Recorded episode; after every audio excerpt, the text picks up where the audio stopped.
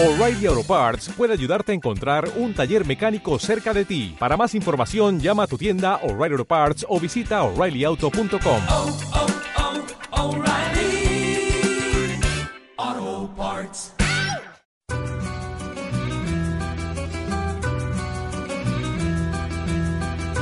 Crónica Latinoamericana.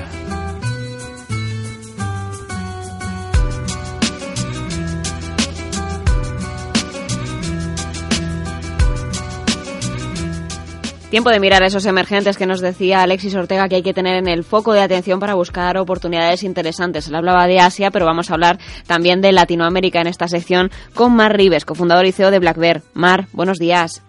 Hola, buenos días, Ana. Desde el lunes me preguntan mucho por usted. Sí, que para bien. para bien, para bien, claro que sí. Yo les remito todas las consultas, así que tendrán, tendrán el buzón de, de Black Bear atestado.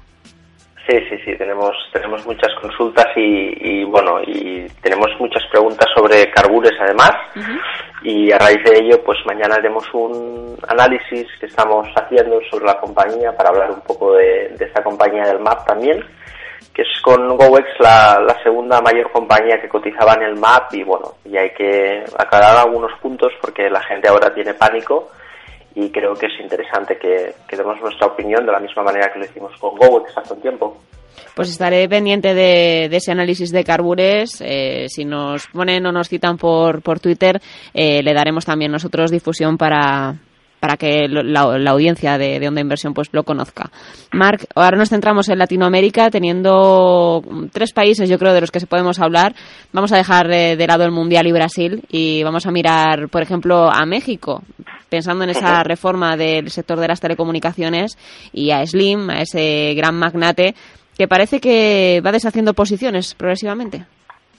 Sí, sí, parece que mm, Slim pues eh, está recibiendo muchas presiones por parte de Peña, ¿no? Y, mm, y ha decidido, pues bueno, dejar de ser un actor preponderante en, en su, en su economía.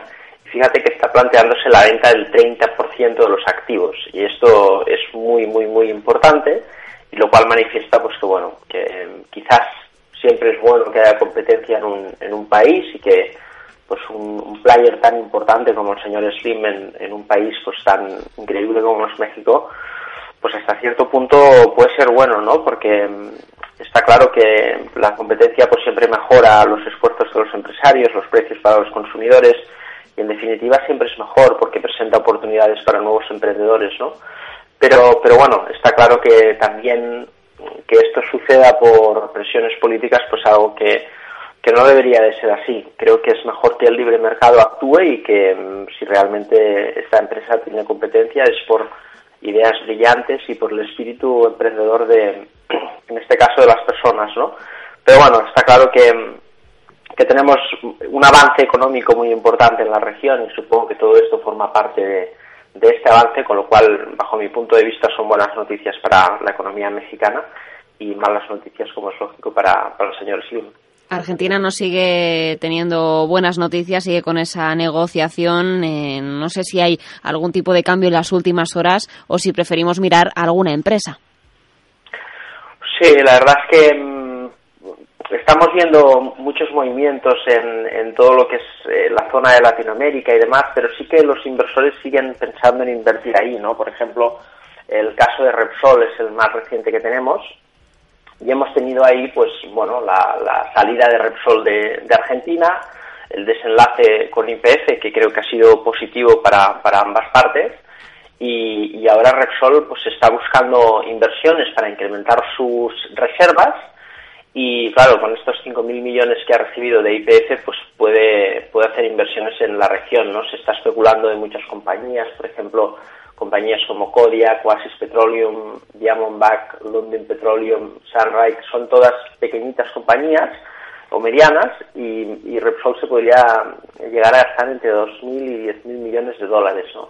pero destaca sobre todo eh, la compañía más grande de Colombia, que es un país que lo está haciendo muy bien, que, mm, por cierto, aparte del gran mundial que ha hecho ¿no? en fútbol, pues a nivel económico lo está haciendo muy bien. Es una zona que presenta seguridad para los inversores, igual que Chile, y Pacific Rubiales pues podría ser objetivo de, de Repsol, lo que le permitiría incrementar sus reservas in situ, que es lo que está haciendo, ¿no? Aparte de desarrollar los hallazgos en Brasil, consolidarse mediante adquisiciones y bueno, y es un poco lo que lo que vienen haciendo bastantes compañías, ¿no? lo cual es positivo, ¿eh? porque siempre un, una empresa, un capital privado tiene que buscar en los países pues que requieren inversión oportunidades ¿no? para desarrollar esos proyectos y los países necesitan el dinero de los inversores para poder pues mejorar sus infraestructuras, ¿no? Con lo cual creo que es un buen pacto entre las dos partes y sería una buena noticia para Repsol que seguirá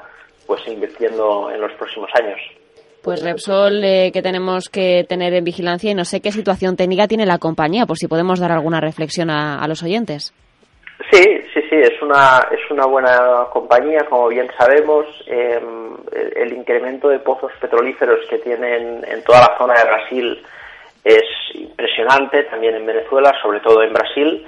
Y, claro, em, eh, hemos visto un, cambio en la estrategia de la petrolera, ¿no? Ha decidido vender toda su, su participación en, el gas. Eh, la división de gas natural licuado se la vendió a, a Shell.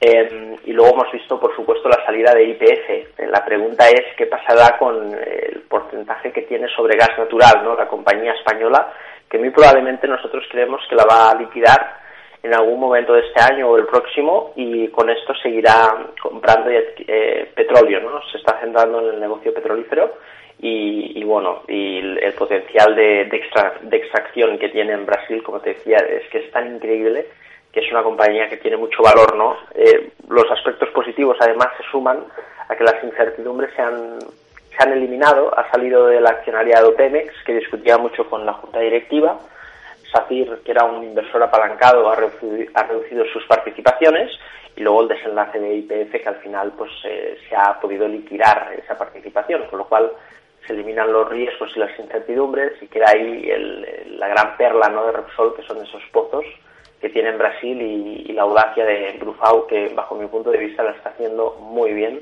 en su gestión y que esto se tiene que traducir en, en la cotización, ¿no? Técnicamente estaban en un buen lugar, ahora estamos corrigiendo. Eh, hacía meses que teníamos un mercado pues bastante calmado, es normal que ahora tengamos un mes así de corrección, pero mm, si cae un poco más por, estos niveles de en torno a los 19, 18, 50 euros es una zona ideal para comprar Repsol pues tenemos esa referencia para entrar en, Repsol si es nuestra apuesta. Y no sé si también podríamos mirar a, Chile, porque últimamente también hay empresas españolas vinculadas con el país que creo que sería interesante reflexionar. Sí, la verdad es que Chile ha rescindido un contrato con SACIR por los, por los sobrecostes, luego por la inseguridad que le ofrece y, por retrasos en, en, las obras, ¿no? Y es una noticia eh, muy negativa porque al final todo esto pues sabemos que tiene el origen en, lo que pasó en Panamá no y sí que es cierto que al final pues se, se, pudo solucionar bien el tema pero que evidentemente queda queda ahí no y, cualquier cosa que no haga bien SACIR pues se va a mirar eh, con lupa. Es una noticia pues negativa para la compañía no tanto por la magnitud del proyecto sino por, por lo que eso nos enseña no que las compañías latinoamericanas pues ya la confianza es algo que cuesta eh, recomponer y en este caso pues ACIR tiene que seguir trabajando muy bien para, para restablecer esa confianza que creo que se ha perdido pues con su actuación en, en Panamá, ¿no? Tenga razón o no, ¿eh? pero la, la forma de hacer pues está claro que, que no ha sido la correcta como podemos ver en, en el caso de, de Chile, ¿no? Y no sé si podemos hacer también alguna reflexión. Venimos de hablar de Estados Unidos, de esa posible o no es posible cercana subida de tipos de interés por parte de la Reserva Federal. Hoy tenemos a Janet Yellen como centro de atención. Y no sé si sería un escenario que podría perjudicar también eh, a la región de Latinoamérica por ese crecimiento económico que vemos también a dos eh, velocidades en la región. Sí, sí, sí, lugar a dudas. Es decir, eh, yo pienso que el capitalismo hoy está en un punto en el que cree que hemos salido de, una crisis, ¿no? Y en el momento que entramos en la quiebra de Lehman Brothers, sabíamos que para salir de esa crisis teníamos que generar múltiples crisis, me explico, para poder em, solucionar el problema de la deuda, en este caso privada, ¿no? Se tenía que entrar en una crisis de deuda pública. Y la crisis de deuda pública tiene que entrañar otras nuevas crisis, como puede ser inflación, o, es decir, es un problema que puede ser para largo, pero eso no es ni bueno ni malo, simplemente que la economía tiene que arrancar de otra, de otra manera, y esto no es fácil, ¿no? porque los agentes económicos están muy endeudados y, se endeudaron para comprar eh, pues activos sobrevalorados, como puede ser casas o, o en algunos casos eh, pues eh, acciones ¿no? en la bolsa como bancos y demás americanos. Entonces, todo esto se, se traduce en que sí, hemos arrancado la economía, eh, los costes de financiación de, países como Alemania y Estados Unidos son muy baratos, pero hay que entender el por qué, porque si al final eh, aquí en Europa hay una crisis tan fuerte que los inversores buscan refugio en Alemania, pues la consecuencia es un coste de financiación barato por una compra masiva de bonos, pero no, son bonos que se han comprado a nivel de inversión, ha sido refugio. Y en Estados Unidos sabemos que ha sido por, por el quantitative eh, easing, ¿no? Con lo cual, ahí tenemos un, un, problema y evidentemente la economía no está arrancando a la velocidad que, que esperábamos. Ahí tenemos bastantes riesgos y los tendremos que ir matizando porque hay muchas cosas que tenemos que tener en cuenta, como la burbuja del mercado de, acciones, como te decía, en Estados Unidos, luego el sector bancario en China, luego también tenemos la crisis posible energética, eh, la dependencia de Estados Unidos en muchos países, luego también tenemos una burbuja inmobiliaria en países como Brasil, China y Canadá. Todo, todo esto son, son riesgos que, que tenemos que valorar, ¿no? No quiere decir que esto tiene, tenga que terminar mejor o peor, pero sí que son riesgos que valoramos porque tenemos que tomar decisiones durante estos años. Estamos en un buen camino, se está saliendo de la crisis, pero para nada se ha acabado. Es decir, tenemos todavía mucho que hacer y, así se reflejan los datos. ¿no? Bueno, pues tenemos esas eh, referencias que vigilar para la región de Latinoamérica. Marribes, muchas gracias por estar con nosotros un día más, porque esta semana hemos abusado del equipo de Black Bear, así que la próxima semana les esperamos también por aquí para darles las gracias y para desearles felices vacaciones. Un placer y encantado, Ana, ya lo sabes. Buena semana. Igualmente.